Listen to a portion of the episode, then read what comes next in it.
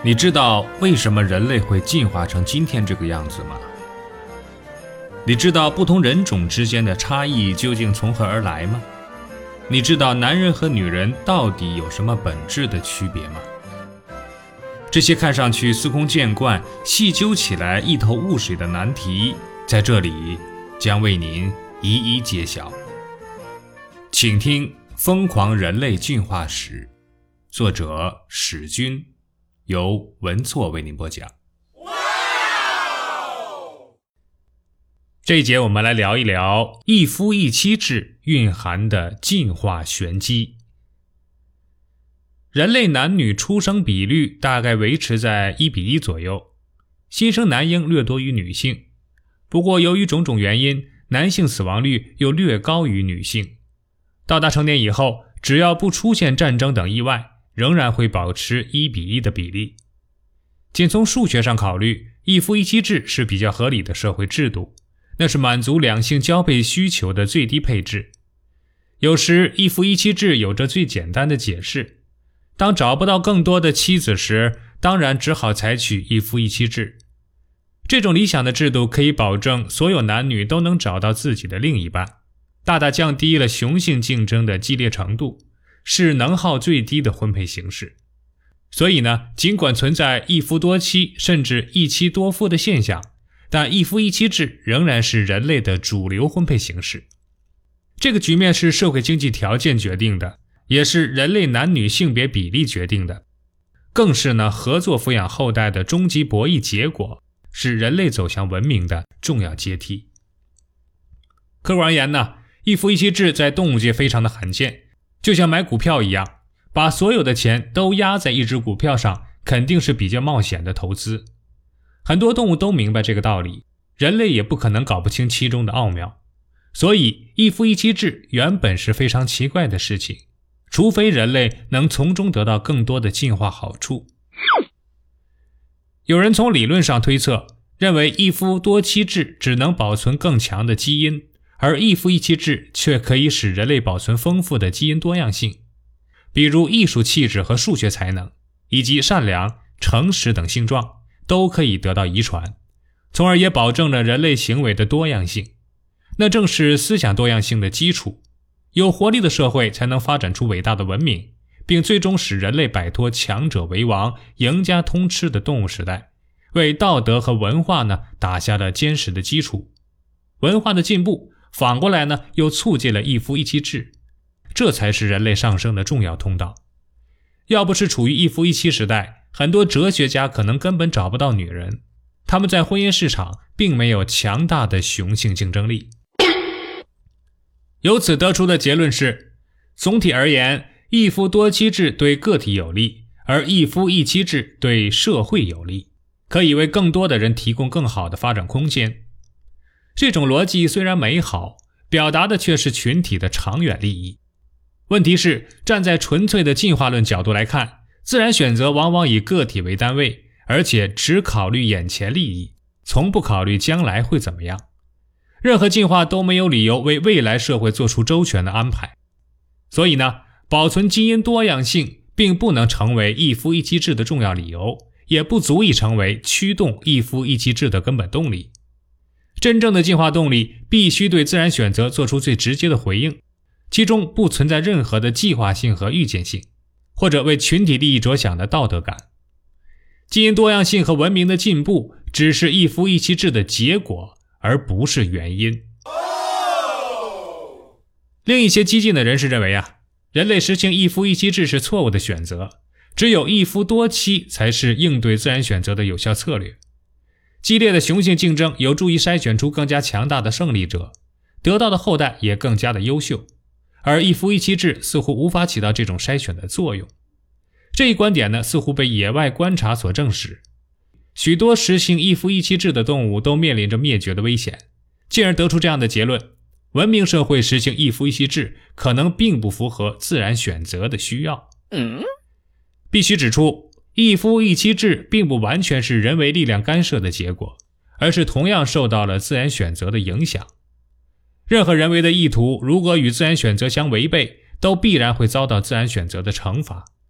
自然条件下的一夫一妻制动物更容易灭绝，可能只是假象。几乎所有一夫一妻制动物都面临着相似的困境：一呢是食物资源匮乏，二呢是后代抚养困难。他们正是受到这两条因素的制约而实行一夫一妻制。也就是说，濒临灭绝并不是一夫一妻制的结果，而是导致一夫一妻制的原因。一夫一妻制是应对环境变化的重要措施，是挽救濒危物种的重要途径，而不是罪魁祸首。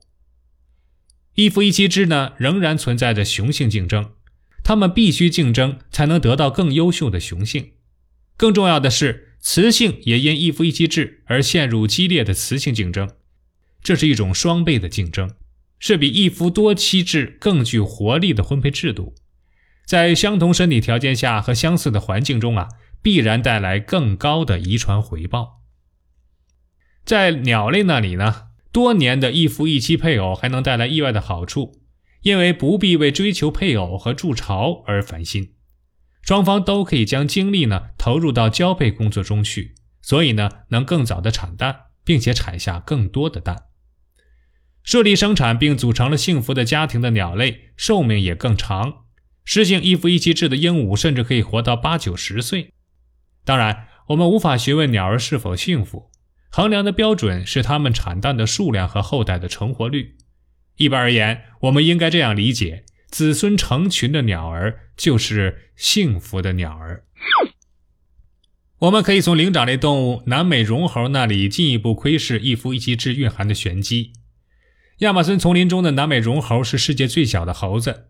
成年绒猴只有人的手指长度那么高，体重呢比一个鸡蛋还要轻。被人捧在手里的时候，如同孙悟空在如来佛的指掌间来回跳跃。正因为身材太小呢，所以面临着与人类相似的生育困境。它们细小的产道很难产下大小合适的婴儿，只得采取一个非常巧妙的策略，就是把胎儿一分为二，剩下两个较小的胎儿，每个只有花生米大小，这样就可以避免分娩困境。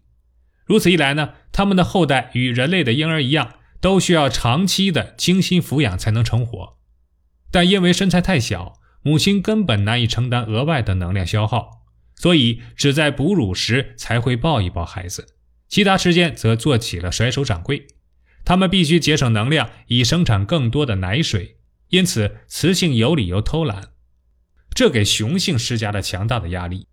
如果他们也偷懒，孩子们肯定完蛋。为了养活后代呢，雄性不得不放下大丈夫的架子，用心担当起了一个好父亲的角色，做个不折不扣的模范丈夫。因此，他们对后代的照顾可谓无微不至，除了不能喂奶，基本什么都做。两个孩子已经够他们折腾的了，雄性不可能同时养活更多的孩子，这也就意味着他们没有必要，也没有能力寻找更多的雌性。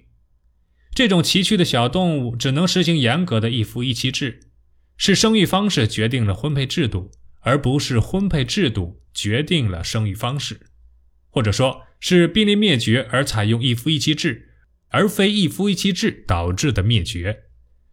这是理解一夫一妻制的重要逻辑。人类面临的生育困境与南美融合非常相似，因而呢也必须采取相似的婚配制度，否则将无法成功养活后代。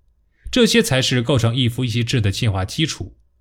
只有存在进化基础，彼此忠诚，才有生物学意义，人类的种种美德才有科学依据。